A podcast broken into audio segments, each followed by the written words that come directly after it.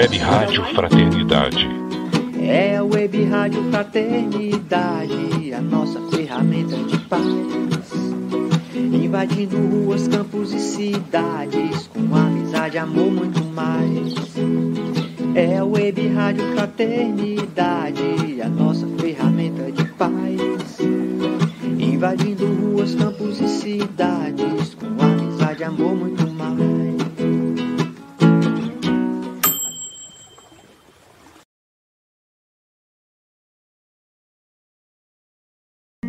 Esteja sempre em contato com o bem. No site e no aplicativo da Web Rádio Fraternidade, você encontra orações diárias, palestras e estudos que te sintonizarão com os ensinos do Cristo. Para acessá-los, basta entrar no site www.radiofraternidade.com.br ou baixar o aplicativo da Rádio Fraternidade. Neles, você pode ouvir a rádio em tempo real ou acessar o nosso acervo. Web Rádio Fraternidade, a emissora do bem na internet.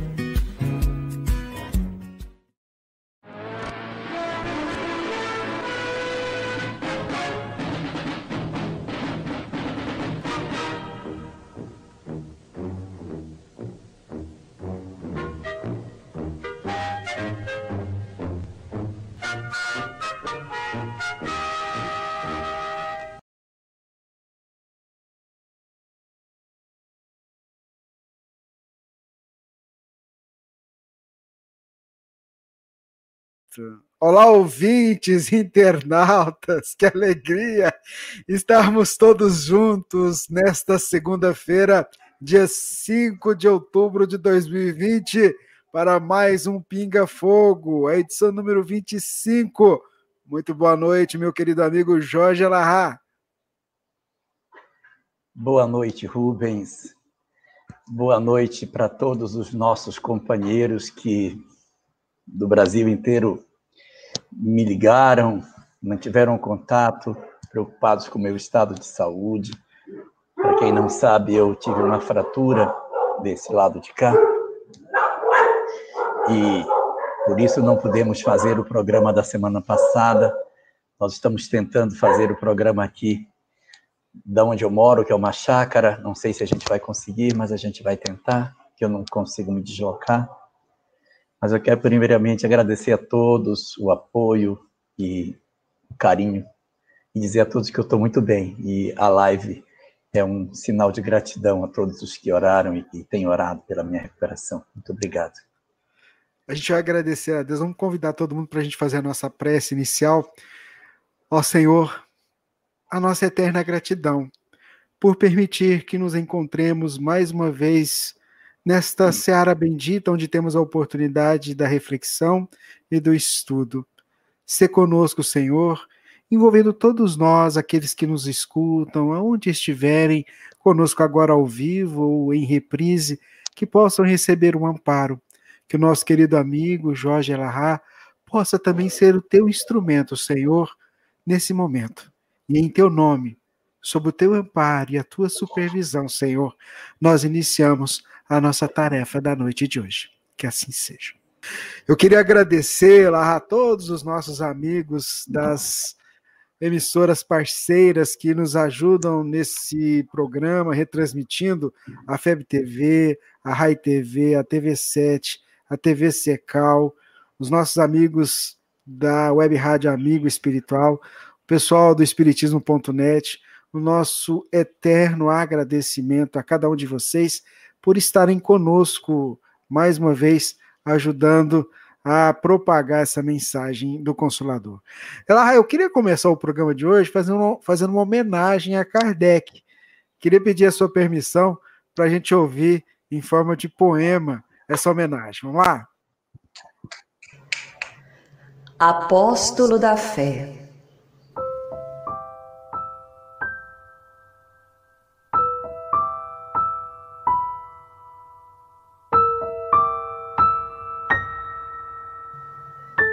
Sob o céu onde o cruzeiro resplandece, nasce um cântico em forma de oração, que se eleva de mil corações em prece, ecoando esperança e gratidão. Rasga os ares, mundos, céus, o paraíso, corre o éter o doce cântico a buscar o apóstolo da fé, o mestre amigo, para as preces a seus pés depositar. Tu, Kardec, que em servo te tornaste, dando voz aos que do além amam demais, nos curaste com o perfume da verdade, que qual bálsamo de luz nos trouxe paz. Por tua pena, os baluartes do infinito transmutaram em esperança a aflição. Relembraram o perdão ao inimigo, espalharam aos corações consolação. Por tua obra nos trouxeste a claridade, dissolvendo o escuro véu da ignorância e é tão plena a vida que nos ofertaste, que a morte se fez vida em abundância. Bendizemos, terno apóstolo do Cristo, este dia em que na terra renasceste, e por nos trazer a luz do Espiritismo, te enviamos a oração que recebeste.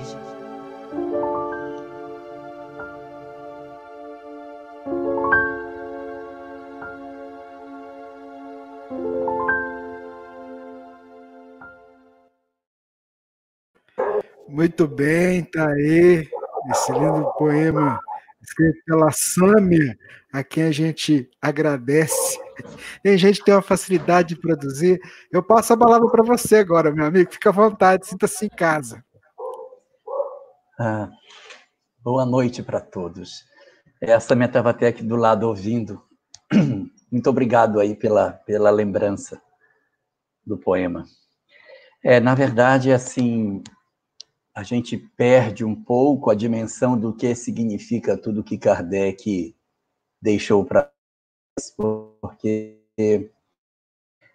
o que nos move, o que nos inspira,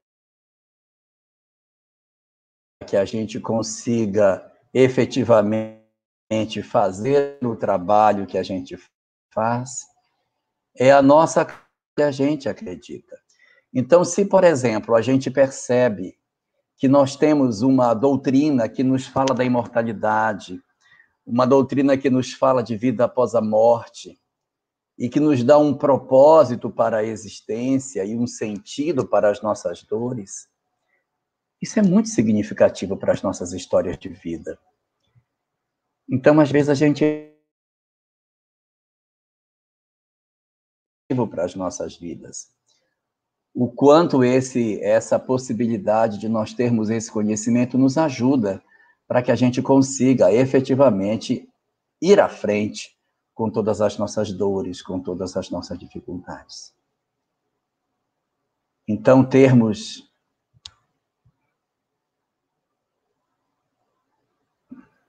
Está caindo.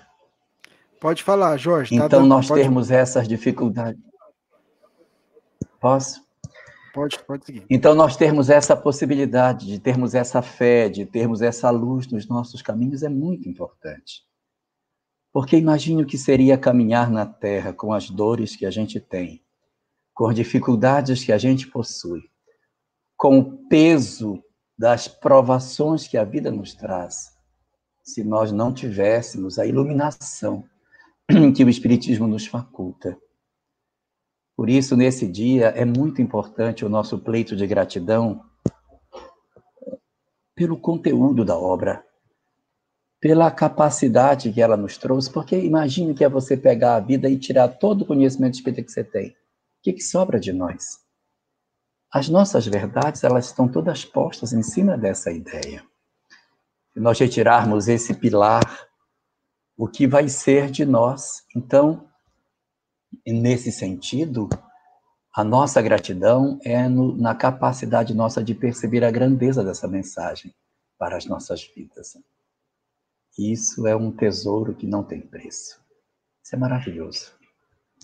E ainda mais quando, no dia de hoje, nós também comemoramos mais um aniversário do Pacto Áureo, que é a celebração de uma proposta de unificação do movimento espírita nacional, de tal sorte que as federativas, no dia 5 de outubro de 1949, estabeleceram um pacto de se juntarem em torno de um ideal comum para que existisse um único movimento espírita organizado dentro do território nacional. Isso foi muito importante para o desenvolvimento de todas as nossas potencialidades enquanto doutrina, para garantir a, garantir a unidade de princípios, a fraternidade legítima e que o Espiritismo pudesse ter esse processo de divulgação organizada que a gente hoje tanto pode usufruir. Então, nosso pleito de gratidão vai também para esses companheiros que no dia de hoje, há 71 anos atrás, estiveram reunidos para fazer esse trabalho de propósito de unir os esforços em prol de um ideal comum. Muito bem, seu Jorge Alahá. Você disse que tinha duas questões para abordar, né, antes da gente entrar para as perguntas de hoje, né? É com você.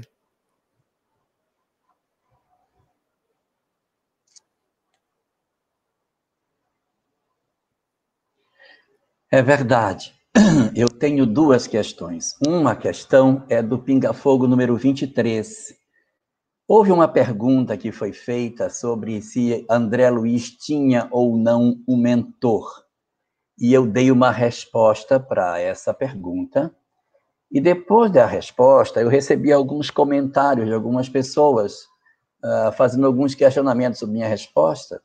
E eu acho que eu não fui claro, porque em nenhum momento a gente quis colocar alguma coisa que fosse colidir com o que a doutrina espírita propõe. Então, é, voltando à resposta, que pergunta se André Luiz tinha um mentor, sim, claro que tinha. Ele não aparece nas obras, nós não vamos encontrar nenhum de André Luiz o que não quer dizer que ele não exista. Então, aí eu resolvi fazer uma observação adicional, dizendo que o mentor, ele não é uma pessoa que age sozinha, ele não é uma pessoa designada do nada para assumir uma função de é, monitorar, de acompanhar, de, de ser o, de assistir alguém durante uma existência. Não, ele não é escolhido assim, olha, tem uma lista de mentores aqui, uma lista de reencarnantes, então, você vai com esse, pronto, vai, você vai. Não. Existe uma relação anterior. E que relação anterior é essa? O nosso mentor, ele é, via de regra, é claro, pode existir as exceções, mas ele é um elemento que pertence à nossa família espiritual. Nós temos uma família espiritual muito grande, e nesta família espiritual, muitos espíritos bastante elevados. Daí, um desses, que é um espírito que é designado para ser o nosso mentor, ele vai assumir essas funções, mas antes de ser nosso mentor, ele pertence à nossa família espiritual. Ele já é alguém que nos conhece séculos antes. E o fato dele pertencer a uma família espiritual também indica que ele não atua sozinho. Ele pertence a um grupo de espíritos que atuam em prol daquele que é o protegido. Então, assim, nós temos um mentor? Temos, mas ele não age isoladamente, ele não é uma pessoa que não tem um vínculo com um grupo. Ele pertence a um grupo espiritual que é a nossa família espiritual.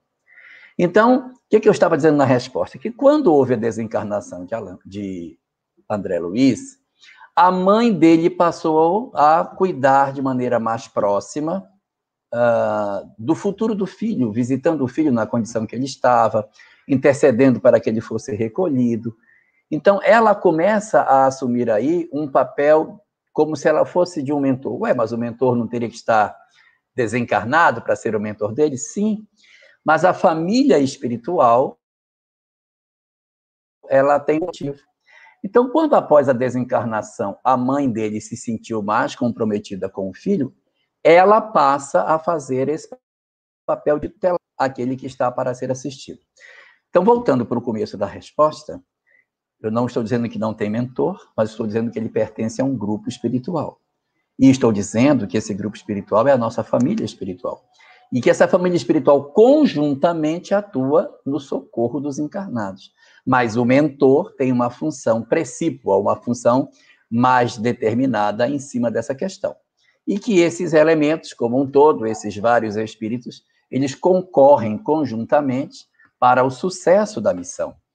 Então, o mentor está designado para isso e não vai abandonar o posto até a desencarnação dele, mas a tutela daquele após a desencarnação não precisa ser pelo mentor durante a vida encarnada, mas um outro agente da família espiritual pode exercer o papel de tutelar um espírito após a morte. Nós temos vários casos desse tipo no, nas obras espíritas, de companheiros que após a desencarnação passaram a ser assistidos de maneira mais próxima por seus familiares desencarnados e não necessariamente pelo mentor que durante a existência física esteve sob a esteve com a responsabilidade de ser o principal tutor das suas ações durante a vida corporal. Então, era só esse, essa observação que eu queria fazer, porque algumas pessoas me perguntaram se eu estava dizendo que não existia mentor. Não o mentor existe, é só que ele pertence a um grupo. Mas as designações que estão compostas na obra de Kardec, de que ele recebe a missão, que ele não abandona seu protegido, que ele segue até o final da existência, que mesmo que ele se transvie, o seu mentor não vai abandoná-lo, evidentemente não poderia falar nada diferente disso. Mas o trabalho é de equipe. Esse era o primeiro ponto que eu queria observar. E o segundo é do Pinga Fogo 24, que o Paulo de Conchal fez uma pergunta sobre o nitrogênio na, no capítulo lá dos mensageiros. Então eu estou até aproveitando até para reler a obra para poder ter mais condição de responder com mais acerto. Mas esse capítulo aí sobre o nitrogênio, do qual Paulo faz menção, a bem da verdade da verdade não é bem nitrogênio que ele está falando, ele está falando de alimentação mostrando que nós precisamos de nitrogênio, nós, nós, nós encarnados, na nossa composição orgânica, precisamos de nitrogênio. E como a gente precisa de nitrogênio, um, a gente tem que buscar isso em algum lugar. O ideal seria que nós conseguíssemos retirar do ar. A gente respira e faz uma absorção de nitrogênio do ar.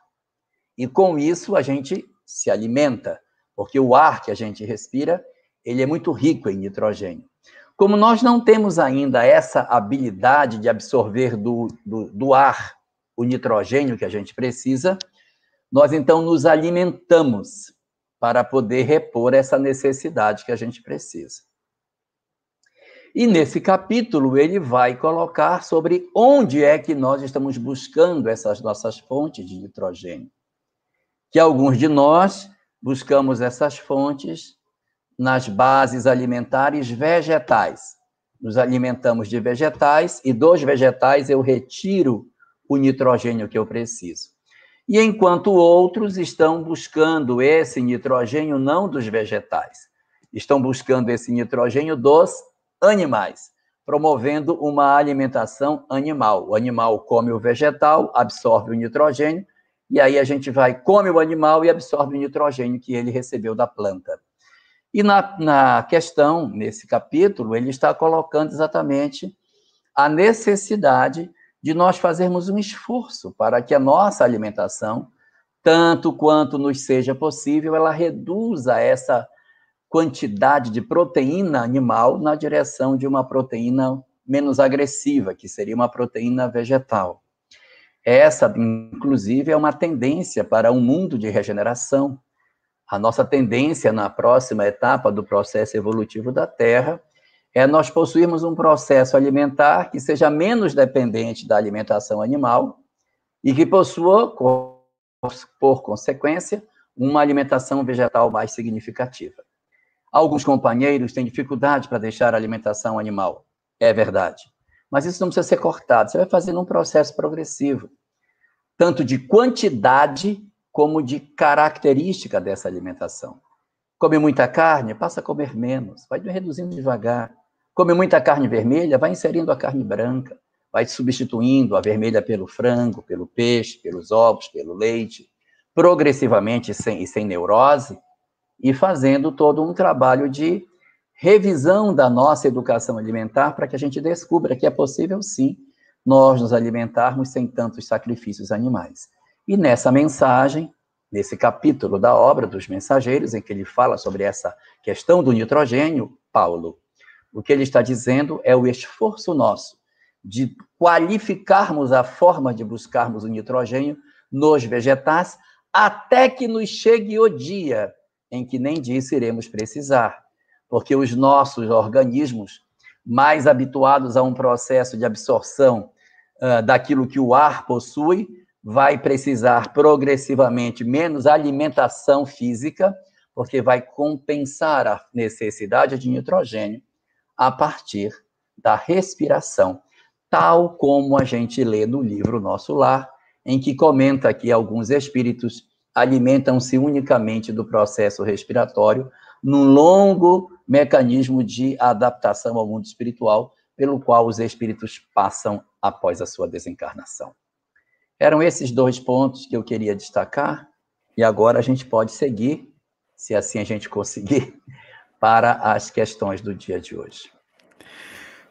Muito bem, vamos lembrar que o Jorge ele está num local onde a internet ela oscila muito, é na chácara, então às vezes se ele sumir, é, vocês tenham paciência, calma, tem um delay um pouquinho maior, mas é um esforço que nós estamos empreendendo para poder aproveitar realmente esse espaço, esse dia que ficou marcado, todo mundo esperando o pinga-fogo, né? Então vamos lá, vamos para a pergunta que chegou aqui para a gente, Jorge.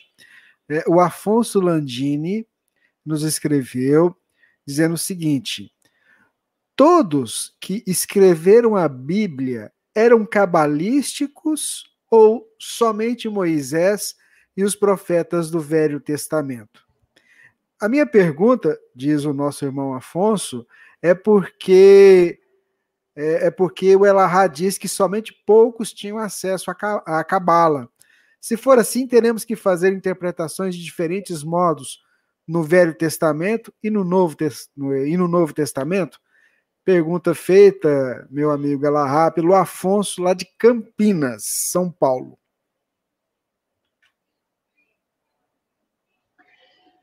Boa noite, Afonso. Boa noite.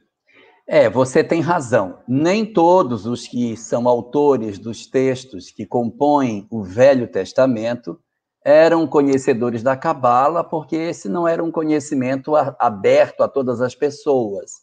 Então, é evidentemente que alguns que eram mais avançados, mais, mais velhos e que tinham mais acesso ao conhecimento, esses devem ter tido a oportunidade de conhecer. Agora, quando você me comenta sobre a, a, dificuldade que isso gera, porque na hora de interpretar o texto bíblico a gente não sabe se quem está escrevendo é cabalista ou não, a gente não deve se preocupar com isso. Porque o texto bíblico não é nosso objeto de observação primeira em termos de religião. Nós temos outras obras que são mais substanciais em termos de dar a cada um de nós a compreensão sobre o que seja a nossa maneira de nos portarmos durante a vida.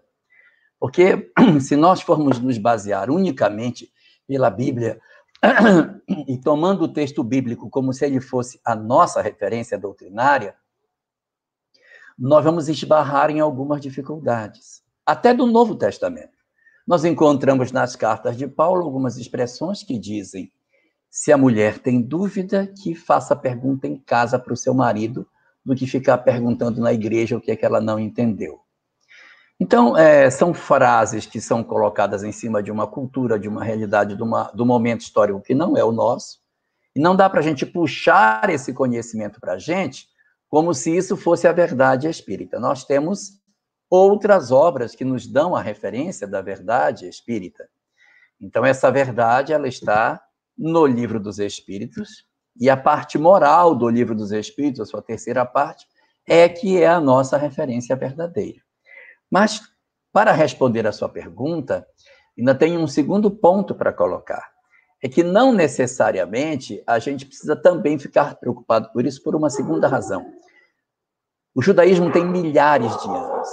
E nesses milhares de anos, centenas, milhares de rabinos já estudaram esses textos. Então, se você quer saber qual é o sentido cabalístico que existe em alguma dessas questões, nem precisa se debruçar. Você tem inúmeras obras espirituais de cabala que pegam os textos religiosos e fazem essa transição para nós, sem que você precise conhecer de judaísmo para isso. Então você tem várias, não tem só a Torá. Você tem a Gemara, tem, tem a Mishnah, tem o, o Pirkei Avot, tem Sha'al HaGilgulim, tem o Zohar, meu Deus, tem o Sidur, tem inúmeras obras aí que você pode recorrer a elas, começar a estudar esse conteúdo, aonde os rabinos já fizeram esse trabalho de ir lá, de pegar aqui no livro de Jonas, olha, e pega Jonas e traz, e faz uma leitura cabalística do livro de Jonas. Os livros religiosos é, do Velho Testamento, eles, via de regra, possuem várias obras cabalísticas que já interpretam esse conteúdo. Então, isso já dá para fazer. Mas eu quero dizer a você uma notícia até triste. É que você vai caminhar por caminhos já pisados. Você vai estudar Cabala e vai descobrir o quê? Que existe vida após a morte, que existe reencarnação, que existe lei de causa e efeito, que existe mediunidade, que Deus é único, que existe uma, um planejamento espiritual antes do nosso renascimento. Você vai descobrir o que você já sabe. Porque a Cabala, ela é muito importante para quem não conheceu a doutrina espírita. Mas para quem já tem o conhecimento da doutrina espírita, eu não estou menosprezando a Cabala, mas a gente vai pisar terra já pisada.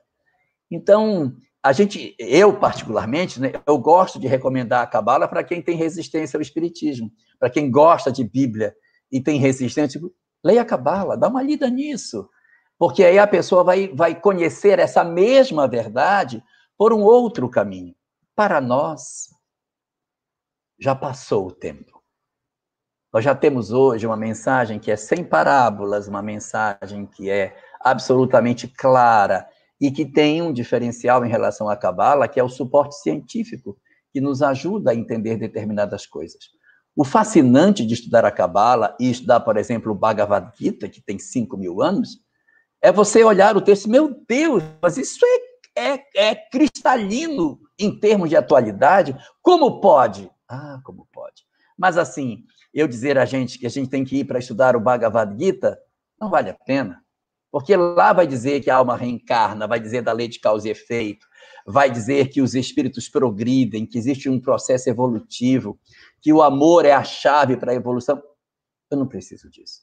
Mas para quem não conhece o Espiritismo, pode ser uma boa forma de se aproximar da verdade universal que não tem portas. Ela tem inúmeras formas de você chegar. E se a gente perceber, se a fonte é única, não pode ter contradição a contradição ocorre por conta dos homens. Então, é por aí que a gente tem que ir. Estudar, sim, mas não se debruçar sobre isso como se fosse a nossa verdade absoluta. O texto bíblico é, para nós, uma boa referência histórica, um bom conjunto de verdades interessantes. Mas nós não podemos tomar tudo o que ele diz à conta de verdade científica e absorver aqueles conceitos que são postos como se aquilo fosse a verdade inamovível da forma como Deus interpreta a nossa relação com as criaturas. Muito bem, o nosso querido Jorge Elahá, o Pinga Fogo número 25. Jorge, tem uma pergunta Eu acho que o, da... delay, o delay diminuiu. É, diminuiu um pouquinho, sim. Eu estou recuperando uma pergunta que foi feita antes da gente começar a transmissão, por uma irmã nossa, a Isis Medeiros. Ela disse que não vai, não, não vai poder, não está acompanhando ao vivo, porque é uma hora da manhã lá em Portugal, mas ela vai assistir logo pela manhã. E aí a pergunta que ela fez para a gente é o seguinte: olha, no Evangelho no Lar de hoje, lemos o capítulo 23 do Evangelho segundo o Espiritismo.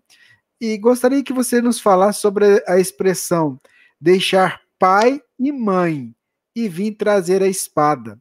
Então tá aí a pergunta da Isis Medeiros, que é lá de Portugal, lá de Lisboa.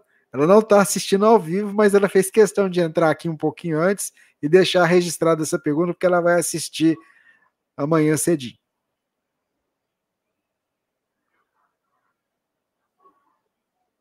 Oh.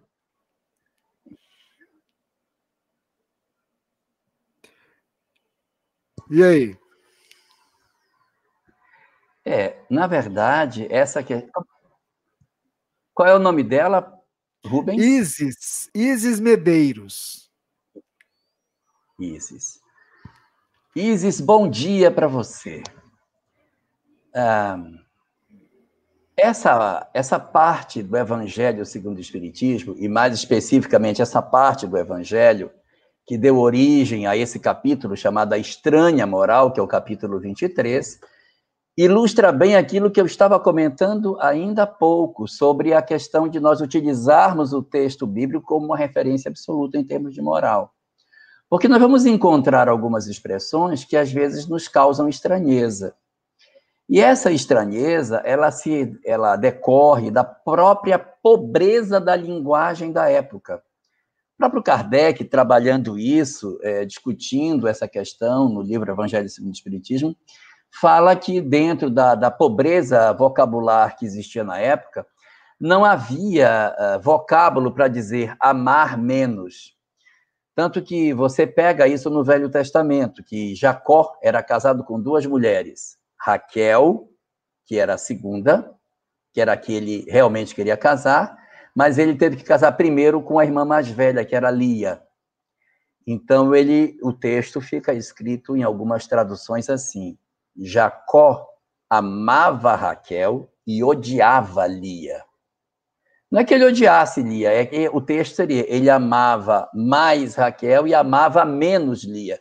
Mas o amar menos, esse superlativo que a gente tem, esse comparativo, ele não existia na linguagem primitiva da época. Então fica amar Raquel e odiar Lia.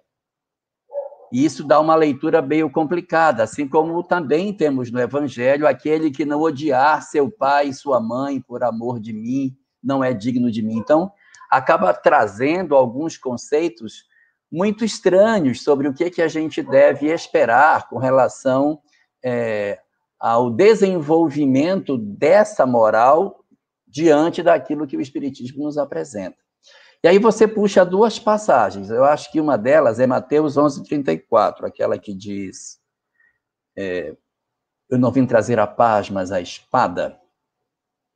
E muitas pessoas se inspiram nessa frase para dizer que é isso que justifica a violência em nome de Jesus, ou que o cristianismo é uma mensagem de violência. As cruzadas se inspiraram muito nesse versículo que está colocado ali. Eu não vim trazer a paz, mas a espada. Então, é, é como hoje no Alcorão, muitas pessoas pinçam pequeninas partes do Alcorão e dizem, ó, oh, aqui que está dito. E se inspiram em frases dessa natureza para justificar determinadas ações. Mas é, o objetivo que está sendo colocado ali da espada, até mesmo dito por Kardec nesse capítulo, é no sentido do conflito, no, no sentido de que você, a partir do momento que você conhece a mensagem cristã, você automaticamente passa a ser uma criatura diferente. E os valores que existiam de família, eles começam a colidir com os valores que o, que o cristianismo traz. Então, o cristianismo dizia que todo mundo era igual, que não podia ter escravo, que todas as pessoas eram irmãs, que tinha que perdoar o inimigo. Isso era muito novo. Qual era a família que ia querer um filho com esse tipo de conceito? Isso era a derrocada da família do ponto de vista econômico, porque não poderia ter mais escravo, não iria combater seus inimigos. Como que ia ser? Ia perdoar os inimigos? Como que ia ser? Então, essa leitura que acabava produzindo nas famílias uma rejeição muito grande. A razão pela qual o paganismo rejeitava a mensagem cristã eram basicamente três razões. A primeira, a negação dos vários deuses e a essência de um Deus único. Isso já era um problema. A segunda, que decorria da primeira, se Deus era único, o imperador já não era rei, Deus. Então, era um segundo problema, porque negava a divindade do imperador. E a terceira, que era a mais grave ainda, todos somos irmãos, não existem pessoas maiores nem menores e os escravos devem ser livres. Isso para o Império Romano era o fim que era a destruição de todo o modelo econômico que ele estava centrado, que era apoiado na escravidão. Então, quando Jesus diz que ele vai colocar pai contra filho, filho contra mãe, que ele veio trazer a divisão ele veio trazer a divisão no sentido de que esses conflitos eles iriam acontecer. Não há como você estar efetivamente envolvido no propósito é, de, de, de uma nova ideologia e conviver com a ideia, não, mas tem que matar mesmo, não, mas tem que, tem que é, se vingar mesmo. Não dá. Você é chamado a fazer uma ruptura. E essa ruptura, ela atinge o núcleo familiar. Então, você, às vezes, vai ter que dizer: não, meu pai, não, minha mãe, essa sua ideia não está mais certa. Eu preciso rever o seu conceito. Não podemos fazer assim. E nós fizemos isso durante muito tempo. Muitos, muitos séculos nós tratamos as pessoas de maneira muito autoritária e com um processo até mesmo fora da escravidão, mas num fenômeno de uma semi-escravidão dentro de casa. A região norte, de onde eu venho, da qual eu pertenço, onde vivo, ela tem muito disso. Existiam muitas famílias que eram ribeirinhas, então as famílias de posse da cidade iam no interior e diziam: Olha, me dá a sua filha para eu levar para a cidade.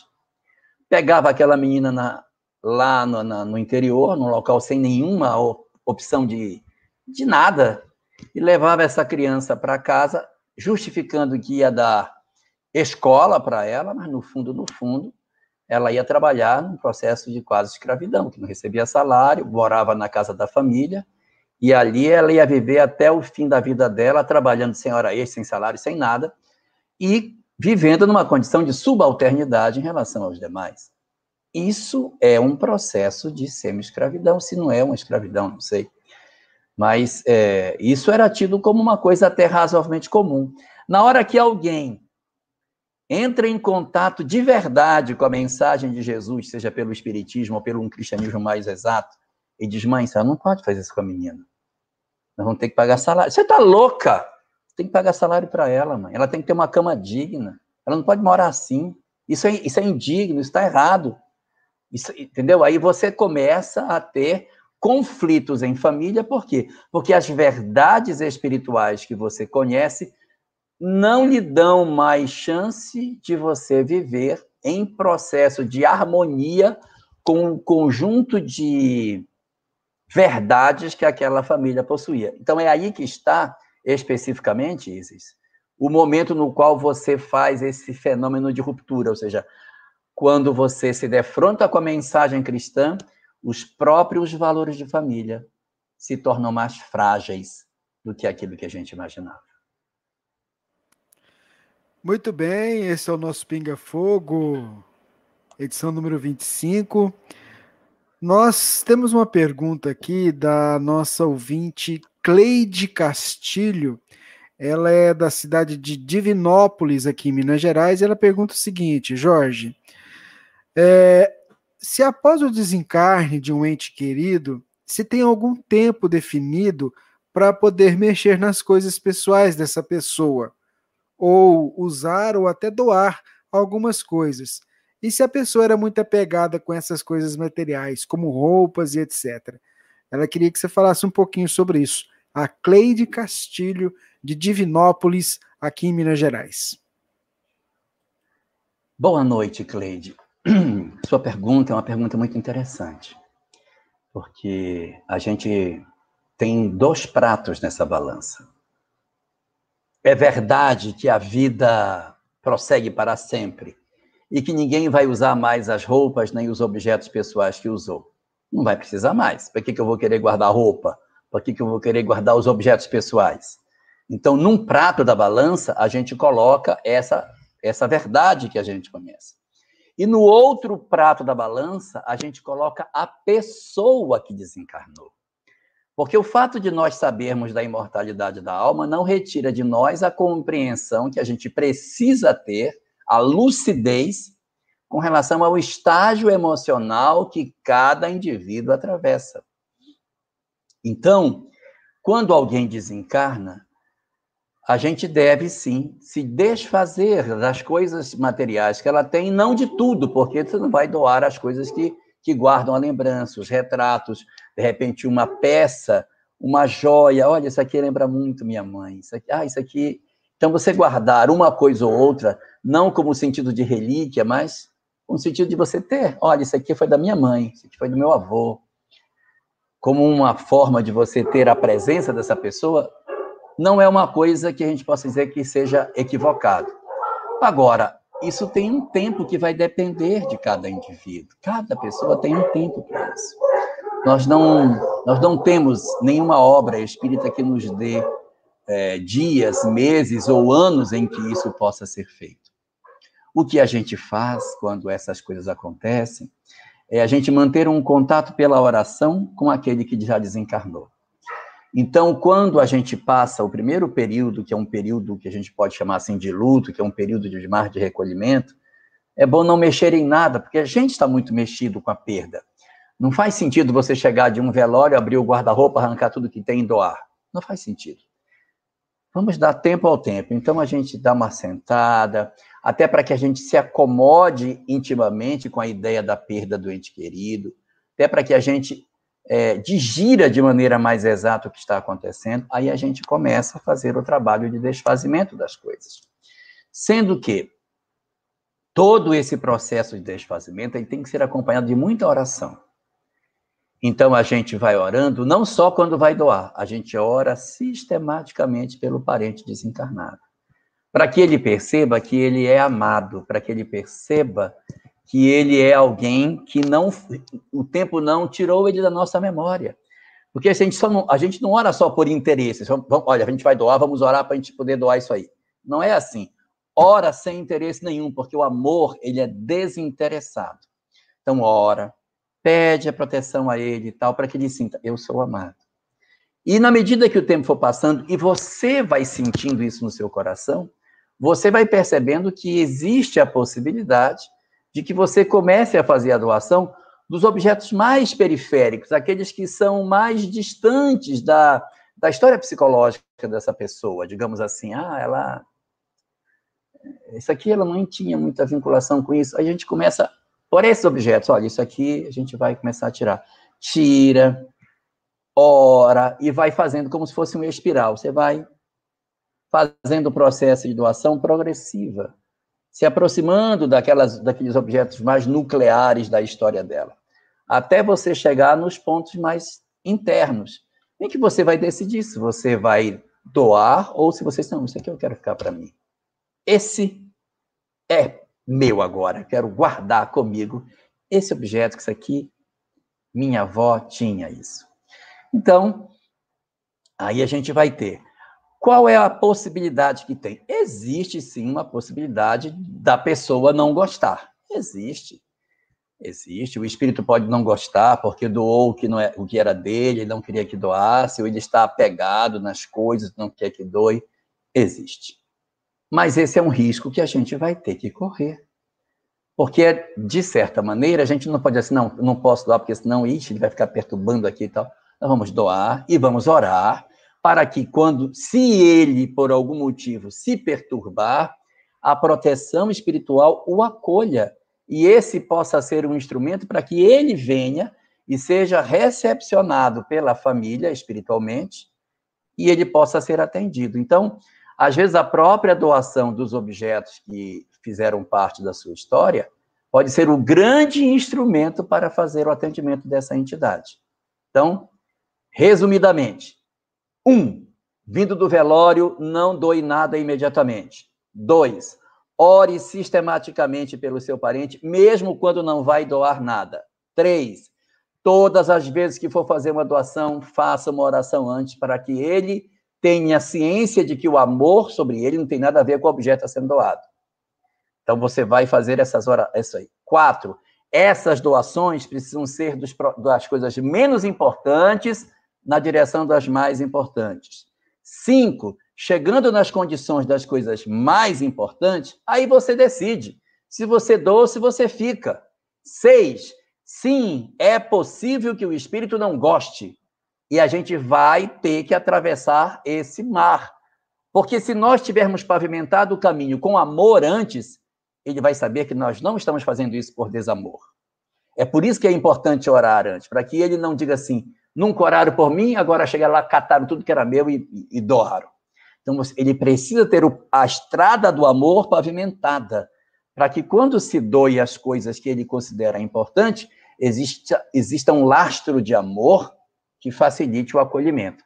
E aí, de repente, item 7 da nossa conversa, se isso acontecer, a doação pode ser o grande instrumento para que esse indivíduo se organize e os mentores possam utilizar dessa vinda dele e das orações que são feitas para o trabalho de socorro a esse companheiro, garantindo que a gente dê destino às coisas que a gente precisa dar, elas não têm sentido ficarem presas, elas têm que, têm que circular. Uma camisa pendurada no guarda-roupa que poderia vestir alguém não faz sentido ficar presa em casa por alguém que não vai usá-la mais, mas isso tem tempo para fazer.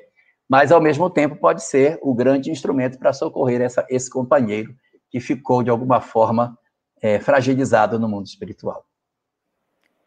Muito bem, pode tomar água aí para você hidratar direitinho.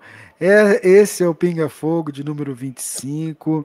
A gente está aqui junto com o Jorge Elahá, agradecendo a você, espalhado pelo Brasil pelo mundo, acompanhando ao vivo ou acompanhando depois nos vários canais em que esse conteúdo fica disponível. Vamos lá para mais uma pergunta que chegou aqui para a gente pelo WhatsApp. É da Silvia Elahá. Ela pergunta o seguinte: eu gostaria que você falasse sobre o fim de relacionamentos de muitos anos. Se trata, se trata de fechamento de ciclos? A pergunta da Silvia Larra. Boa noite, Silvia. No entendimento da doutrina espírita, a gente não vem programado para se separar, independente do tempo de casamento que se tenha. O que não quer dizer que todas as vezes que a gente separa, obrigatoriamente a gente esteja fugindo de um planejamento porque eu posso ter entrado num relacionamento conjugal que não era o programado lá atrás. Bom, mas o que, como interpretar esse final de relacionamentos antigos? primeira coisa a perceber é a razão pela qual esses relacionamentos eles estão terminando. Se os relacionamentos terminam por um processo de ódio, de mágoa, de desamor, de violência, em processos que são tipicamente processos litigiosos, em que as pessoas vão brigar na justiça em busca de dividir os bens de maneira agressiva, esse é um indicativo de que um, os vínculos espirituais eles se mantêm fortes e a possibilidade de reencontro dessas entidades no futuro não é pequena não necessariamente na condição de marido e mulher, mas o ódio e a mágoa podem trazer esses indivíduos a, a realmente terem que se reencontrar para continuar um processo educativo entre eles. Se eles estão hoje separando por mágoa, é possível que retornem na condição de esposo e esposa, porque a mágoa, no fundo, no fundo, é um amor que está doente. Quando eles se separam por ódio, ódio verdadeiro, ódio que não consegue nem ver a pessoa, que tem vontade de matar o outro, é pouco provável que eles renasçam na condição de esposo e esposa, porque falta o vínculo do amor para ligar esses indivíduos. Eles voltam a se reencontrar, mas eles vêm em outras condições. Filho e mãe, filha e pai, irmãos, eles vão vir num outro processo que não vai exigir afeto para que eles se liguem. Por quê? Porque o ódio, que é um sentimento de rejeição absoluta, vai dificultar com que amanhã você olhe aquela pessoa e sinta atração por ela. É diferente da mágoa. A mágoa é um amor que está doente. Então, é possível que num futuro esses espíritos voltem a se encontrar. Então, nos processos que são litigiosos, mesmo sendo casamentos, relacionamentos de longo tempo, se a coisa aconteceu de maneira violenta, brusca, pela mágoa ou pelo ódio, esses vínculos se tornam dessa forma. Existem outros tipos de separação que elas se dão pela indiferença. Os casais vão procurando caminhos distintos, vão se sentindo cada vez menos afins, vão perdendo a identidade, o gosto pela convivência, e eles vão se sentindo melhor sozinhos do que acompanhados. Então, aí é um processo de desamor. Então, o casamento passa por um processo de esfriamento, de indiferença, e em cima dessa indiferença, as pessoas decidem por seguirem suas vidas de maneira separada. Nesse caso, é, fica o vínculo do desamor. É provável que os espíritos se reencontrem por conta do desamor que eles sentem. Não é razoável que a gente tenha convivido tanto tempo com alguém e tenha desenvolvido por essa pessoa indiferença. Então, isso vai, de certa maneira, justificar que esses indivíduos voltem a se encontrar para resolver o problema do desamor. Não é nem a mágoa nem o ódio, é o desamor si. Um, agora, existem situações nas quais os casais eles se desentendem e eles rompem seus relacionamentos e após a, a, o rompimento do seu relacionamento eles passam a ser mais amigos do que eram quando antes foram casados muitos anos decidiram separar e depois da separação vivem até melhor do que viviam quando estavam casados. Então, são as, as situações em que, é, para o caso de separação, é o menos traumático, porque o ideal é que a gente leve a relação até o final. O ideal é isso, que a gente consiga levar as nossas relações até o fim. Mas se elas não estão conseguindo ir até o fim, que a gente faça um esforço para que a gente não perca o fio da amizade, o fio do afeto, para que depois cada um possa seguir a sua vida de maneira independente. Se nós conseguimos fazer isso, conseguimos passar por cima das possíveis dificuldades que um casamento pode ter tido, e casamento não deu certo, acabou separando, se a gente separou, então que a gente pense na possibilidade de que a gente trabalhe para resgatar a amizade, o afeto, o respeito que às vezes já se perdeu, para que eles consigam seguir como se fossem irmãos. E aí a possibilidade de cada um seguir o seu caminho amanhã se torna até mais efetiva. Mas o ideal é que a gente consiga levar as nossas relações até o final para não deixar nenhum tipo de pendência e a gente consiga efetivamente viver todas as responsabilidades que a vida nos chamou para viver quando nós aceitamos o grande desafio da reencarnação num tempo tão conflituado como esse que a gente vive. Muito bem, Jorge. Tem uma pergunta é, da Miriam, de São Vicente, em São Paulo. Ela pergunta o seguinte: Gostaria de saber quando uma pessoa se atira de um prédio em um incêndio, isso é considerado suicídio. Pergunta da Miriam lá de São Vicente. Jorge. Boa noite, Miriam. É, nós temos uma tendência de sermos muito simplistas com relação às coisas e dizermos: olha, isso é suicídio, isso não é suicídio. E colocar todos os suicídios como se eles tivessem o mesmo grau de responsabilidade diante da lei. E existem situações que são muito variáveis. Né? As próprias equipes de socorro, quando tratam da questão do incêndio, elas sabem que o pânico toma conta das pessoas.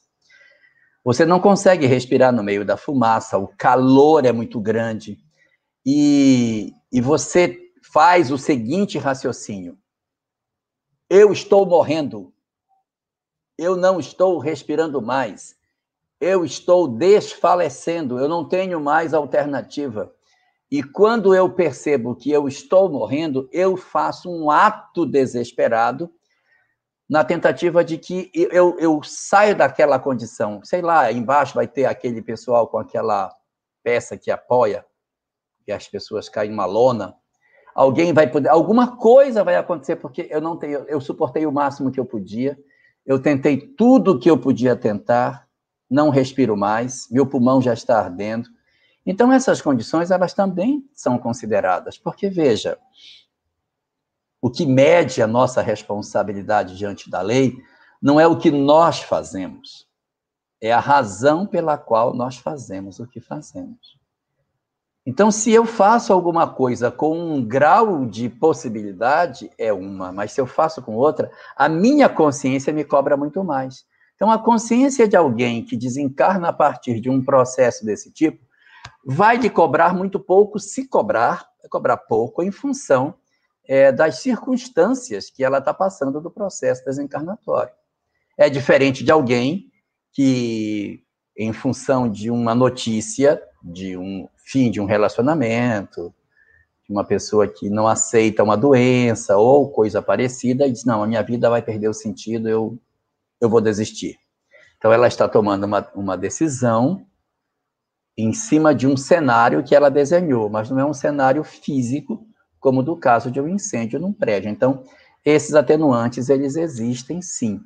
E no livro O Céu e o Inferno, a gente vai encontrar, nos nove casos de suicídio que Allan Kardec trata dentro da obra, alguns em que são trabalhados exatamente essa questão dos atenuantes em virtude da justificativa do porquê que determinadas pessoas tomaram a decisão de romper o fio da vida. Muito bem. Jorge, uh, vou postar a pergunta aqui. A Carmen. Se reencarnar na mesma família é regra, isso quer dizer que os membros da família rea é, reais foram destinados a conduzir seus países? Foram ou estão, né? Se é assim, por que, essas, por que essa prova diferenciada? A Carmen perguntando. Carmen Diva Belmont. É verdade, Carmen.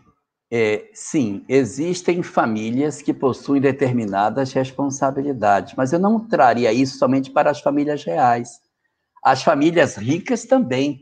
Nós temos no Brasil algumas famílias que são abastadas há gerações.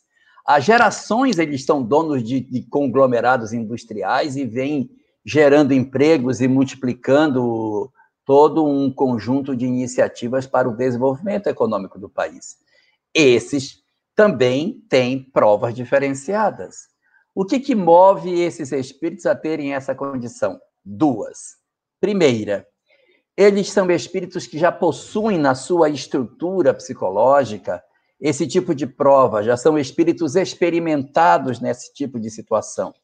Então, você pode observar que muitas vezes na nobreza a gente encontra espíritos reencarnados da nobreza. Por quê? Porque eles possuem uma tendência a liderar, a comandar, e aí quando você coloca essa pessoa num determinado cenário, ele assume uma posição de comando, de liderança. Nós não temos essa informação na literatura espírita propriamente dita, na obra básica espírita, mas existe é, obras de espíritas que dizem que Tutmoses III, Alexandre o Grande, o imperador César e Napoleão Bonaparte são o mesmo espírito. Isso não, não está na obra básica. Kardec nunca disse isso. Mas existem alguns estudiosos que começam a fazer algumas considerações e juntam isso. Uma curiosidade do ponto de vista espiritual.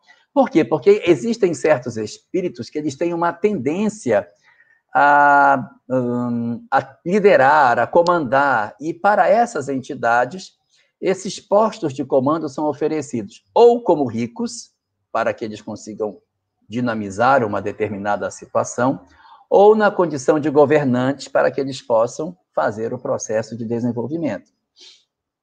Só que nem sempre nas dinastias nascem homens de gênio. Nós temos é, grandes reis que tiveram filhos medíocres. Marco Aurélio, o grande imperador do Império Romano do período do ano 180, tem como filho Cômodo, que levou o império a um processo de degradação terrível. Nós temos Roboão, filho de Salomão, que também foi um péssimo exemplo de sucessão dinástica. Mas nós temos muitos outros eh, bons exemplos de filhos que deram continuidade ao trabalho de seus pais, administrando melhor suas nações e fazendo a prosperidade do reino. Então, alguns espíritos recebem sim essa responsabilidade. É uma característica da, da situação espiritual que eles estão. Essa é a primeira das razões, que eu disse que eram duas.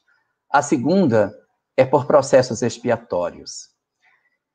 Existem muitas situações na Terra hoje que se dão por conta da chamada inversão social expiatória, na qual uma determinada condição social que o indivíduo se encontra, ela vai ser revertida numa próxima existência. Então, por exemplo, uh, eu exploro índios, na próxima existência vai nascer entre os indígenas. Inversão social. Ela é expiatória por quê? Porque não é por missão, é para poder sentir na pele o que eu fiz. Ele reencarna entre os índios e ele vai ser liderança, ele vai virar cacique, vai gostar do F1000. Por quê? Porque ele não tem o perfil do indígena. Ele é o antigo explorador, renascido no meio deles, e que agora é indignado com o processo de exploração que os indígenas sofrem. Eu tenho um imperador que vai renascer como escravo. Nós encontramos isso no finalzinho do livro, 50 anos depois, o imperador renascendo na condição de escravo. Senhores de engenho renascendo como escravos em fazendas brasileiras. Aconteceu muito.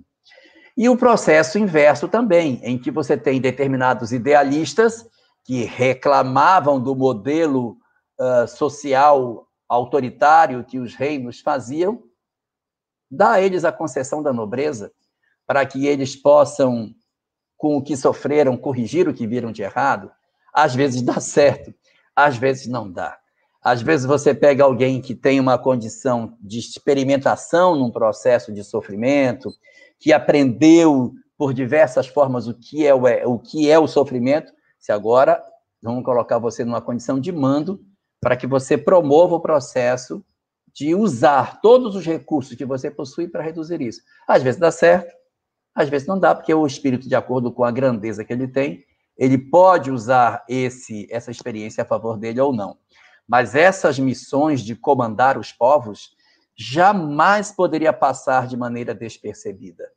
Não é possível que uma missão tão extraordinária como essa, de você ter que responder pelos destinos de uma nação, fique por conta do acaso. Nessas horas, os espíritos que são encaminhados para serem os filhos dos governantes já são almas escolhidas para o processo de crescimento. E quando eles têm grandes inimigos, grandes problemas, os seus inimigos, então, têm a oportunidade de renascer na condição da nobreza para que eles experimentem para saber se eles aprenderam alguma coisa. É quando nós vemos o processo de degeneração que ocorre nos reinos que o nosso, nossa história já teve a oportunidade de vivenciar. Muito bem, esse é o nosso Pinga Fogo. Nós não vamos explorar muito o Jorge, não. Tem uma semana que ele fez a cirurgia, então nós vamos fazer um programa menor hoje, viu, Jorge? Até para você ah, é? se adaptando, é, para você se recuperando. Sim, a gente se emocionou muito no começo. Não sei, é, não sei ah? se você já reparou, mas a única parte da minha camisa que não está suada é onde está a cirurgia. Ó. É, tô, tá todo mundo preocupado com isso. Não. Mas isso é normal, né? É o, é o calor. Ah, não, isso é normal. Velho. É o calor de velho. velho. Ô, Jorge, tem uma pergunta que eu vou. Uma pergunta, um comentário, né, que uma pessoa fez, e talvez eu acho que seria bacana você falar alguma coisa. A Mar... Vou colocar aqui, a Maria Lessi. É possível que um desencarne de acidente de moto não esteja programado, sendo uma pessoa responsável por um detalhe, aconteceu um acidente, uma área na pista, um jovem com um futuro, o meu filho. A Maria Lessi. Maria Lessi. Primeiro eu quero me solidarizar com você por conta da história do seu filho. É uma, é uma prova muito amarga a gente passar pela perda dos nossos filhos. Mas nessa condição da moto, existem fundamentalmente duas situações. Primeira, a pessoa contribuiu para o que poderia ter, para o que aconteceu. Ela correu, ela atravessou um sinal fechado, ela tomou alguma atitude impensada. Então, se você tem alguém que deliberadamente agiu por sua própria ação para tomar uma decisão que não era mais adequada, então nós podemos dizer que esse desencarne pode não ter sido programado. A pessoa está desencarnando por uma decisão que ela tomou de, de de agir daquela forma, de correr demais, de fazer alguma pirueta. Não é o caso do seu filho. Como seu filho não colaborou para o que aconteceu, e havia uma depressão na pista, uma coisa qualquer na pista que produziu o acidente, às vezes um acidente bobo, e a pessoa às vezes desencarna, é, quando isso acontece, a gente coloca essas situações na conta do planejamento espiritual. Por quê? Porque a desencarnação, ela é um fenômeno extremamente relevante para passar despercebido. É lógico que, por exemplo, se ele vai na pista, ele derrapa, acontece uma coisa qualquer, isso não necessariamente está programado, isso pode ter acontecido, é uma situação, isso não é, isso não é relevante para o curso da existência. Mas aquilo que é relevante para o curso da existência ou ele está programado de antes, ou os mentores decidiram em função de determinadas circunstâncias que acharam que era conveniente que, que ocorresse. E aí é, pode acontecer esse tipo de coisa. Como você cita que seu filho, no acidente, é, não cometeu nenhum excesso, mas foi uma questão da pista, então nós temos que ficar com a segunda hipótese. Havia uma programação para o desencarne dele. Prova para quem? Prova para ele e prova para você também. Porque é amargo perder um filho. Nossa, eu sei como é amargo. É amargo. Mas é amargo também você ser um jovem e de repente você está com a vida toda pela frente e num dado momento você perceber que você não pode continuar os seus sonhos porque algo aconteceu e lhe tirou do cenário. Então, quando isso acontece, é uma informação muito forte para as nossas vidas para ter sido obra do acaso. Então, é porque há uma programação? Sim. Existe uma programação espiritual para que isso aconteça. Os nossos filhos, em que pese todo o amargor que representa a partida deles antes de nós, eles continuam vivos. Os nossos filhos e todos aqueles que nos precederam nessa grande viagem, eles nos aguardam. E Deus, o soberano Senhor, ele possui razões de sobra que nós não entendemos ainda, para justificar a nós o porquê que esse fenômeno teria acontecido. Na medida em que nós vamos começando a mergulhar mais intimamente em nós próprios, a gente consegue, de alguma maneira, encontrar algumas respostas. Mas talvez as explicações mais claras a gente só vai receber da boca dos nossos próprios filhos quando nós chegarmos do lado de lá e eles disserem para nós: Foi melhor que fosse assim, mãe para que a gente pudesse ficar mais tempo junto do lado de cá. Então, se a gente entender que a vida verdadeira não é essa, mas a outra, e que os nossos amores, eles nos aguardam, vai ficar mais fácil a gente superar esses nossos momentos de crise do agora, para que a gente possa dizer: eu, eu estou entendendo o que está acontecendo. E nossos filhos, não estão desamparados do lado de lá. Quando eles partem, nós sentimos muita saudade. Mas nós temos que lembrar que eles também têm avós, que eles também têm outros amores, que eles não estão sozinhos e que os nossos antepassados, todos estão do lado de lá cuidando dos nossos amores que partiram.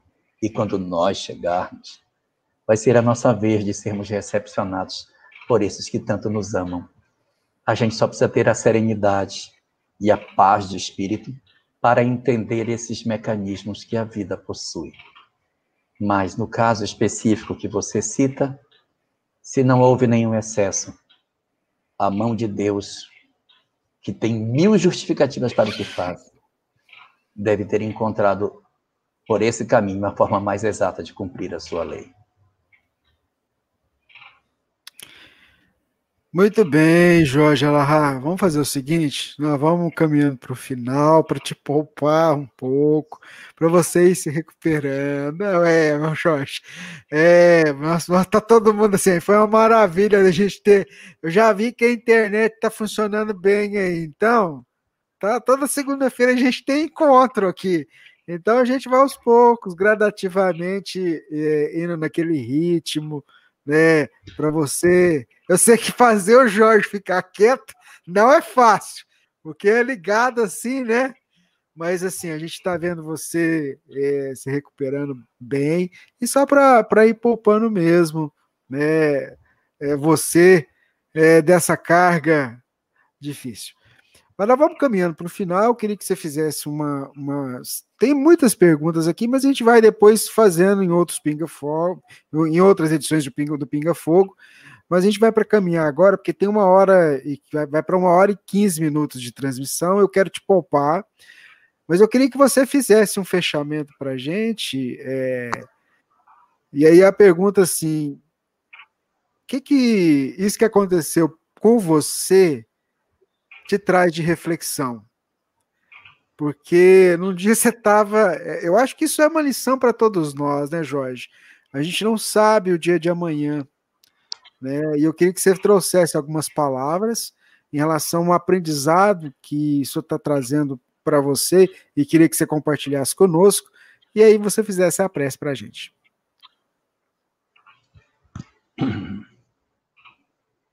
É. Essa experiência tem trazido muitas reflexões para mim. Possibilidade de saber é, a assistência espiritual que me circunda. Porque, sem dúvida nenhuma, eu não passaria por essa experiência se isso não fosse necessário. E tenho refletido muito no quão brando tem sido o processo que eu estou atravessando. Porque eu poderia ter tido complicações sérias durante a cirurgia.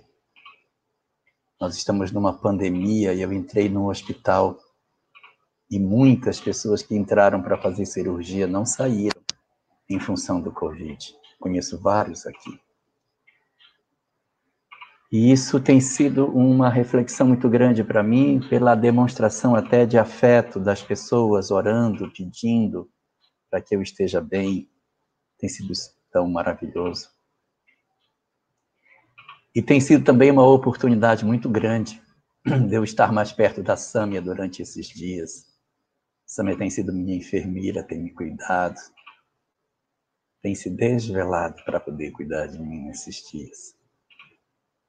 Então, assim, eu também colho nessa experiência uma prova de amor incrível, de dedicação, nesses, nesses dias que eu estou tendo ela aqui perto de mim.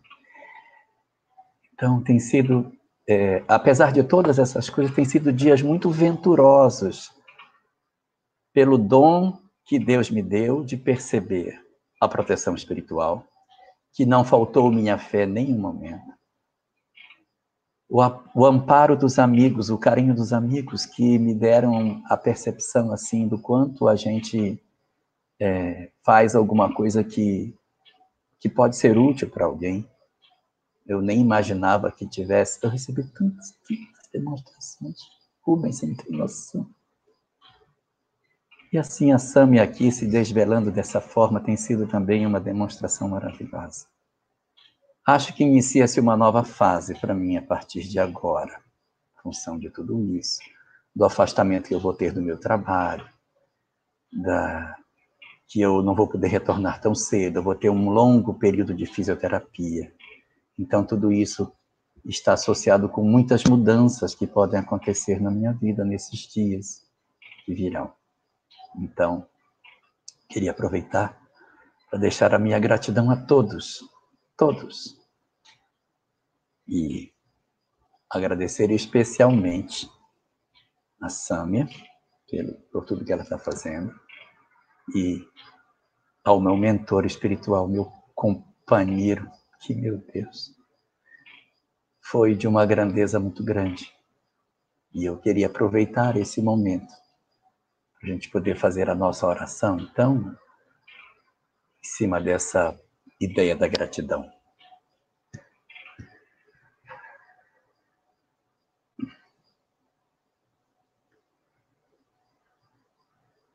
Querido Senhor das nossas vidas, que sabes a nossa história de espírito que possuímos, que sabes das nossas vitórias e das nossas fragilidades, das nossas conquistas e das muitas lacunas que ainda trazemos dentro das nossas almas pela oportunidade que tu nos concedeste, para que pudéssemos utilizar os recursos que já possuímos em favor de nós próprios e daqueles que tu nos concedeste, para que nós pudéssemos efetivamente realizar o grande processo de crescimento espiritual nós queremos te agradecer por todas as provas que a vida nos concedeu. Te agradecer, Senhor, por todas as nossas tristezas e pelas nossas alegrias.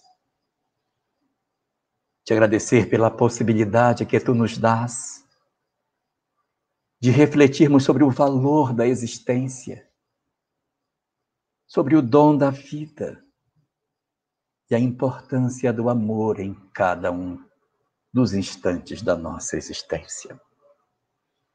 Por isso, nesta noite, deixa-nos agradecer-te, Senhor, por aqueles que tu designaste para que cuidassem de nós durante a existência física. Por todos os espíritos que estão vinculados às nossas histórias. E, fundamentalmente, ao nosso mentor espiritual, que sabe de todas as coisas e que derrama sobre as nossas almas as experiências que precisamos para que nós avancemos na direção do progresso. Por isso te pedimos que tu abençoes esse companheiro querido que tu protejas esse grande amigo, Senhor. Desvelado.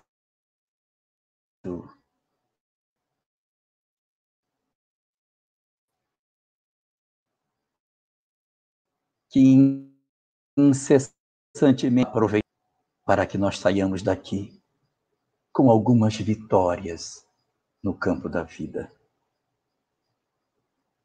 Por isso, desce as tuas bênçãos sobre ele. E oferece a esse companheiro as bênçãos e a paz que tu reservas aos corações que mais te servem.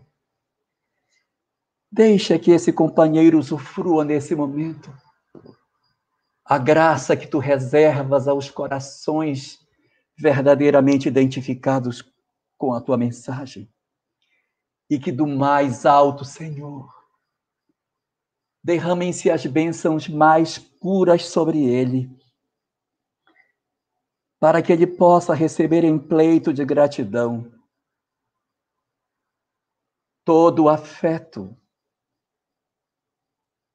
e tudo aquilo de bom que pudermos oferecer em resposta a tantos cuidados e a tanto zelo dispensado a todo instante. Abençoa o meu mentor, Senhor. Protege esse meu grande amigo, o grande amigo de cada um de nós. Que o teu amor infinito se derrame por sobre todos os espíritos que têm a missão na terra de cuidar dos que aqui ficam. Que esses companheiros dedicados possam receber nesse momento a força que lhes falta para que eles continuem a acreditar no sucesso de suas tarefas. Ampara-nos assim, Senhor da vida.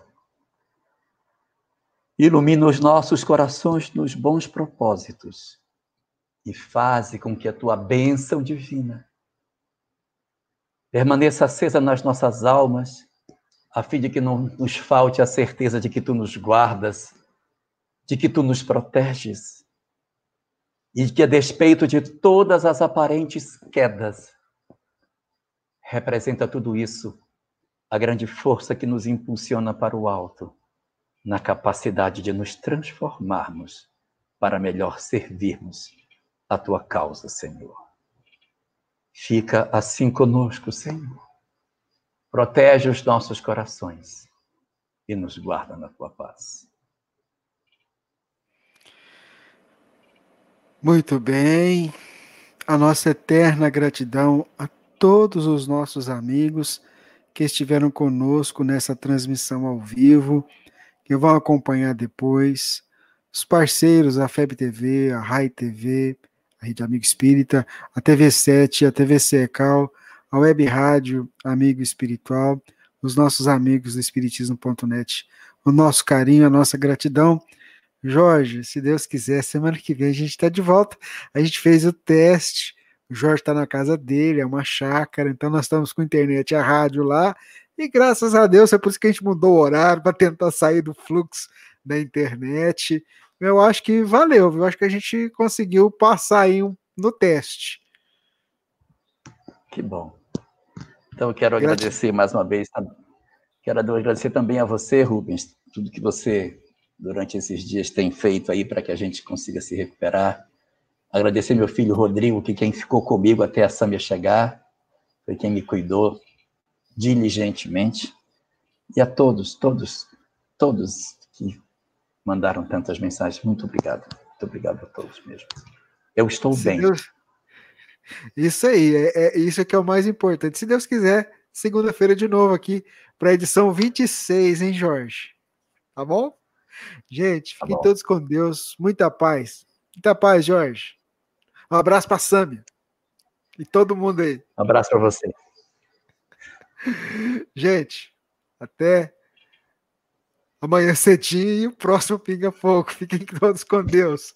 Muita paz. Esteja sempre em contato com o bem. No site e no aplicativo da Web Rádio Fraternidade, você encontra orações diárias, palestras e estudos que te sintonizarão com os ensinos do Cristo. Para acessá-los, basta entrar no site www.radiofraternidade.com.br ou baixar o aplicativo da Rádio Fraternidade Neles, você pode ouvir a rádio em tempo real ou acessar o nosso acervo, Web Rádio Fraternidade, a emissora do bem na internet.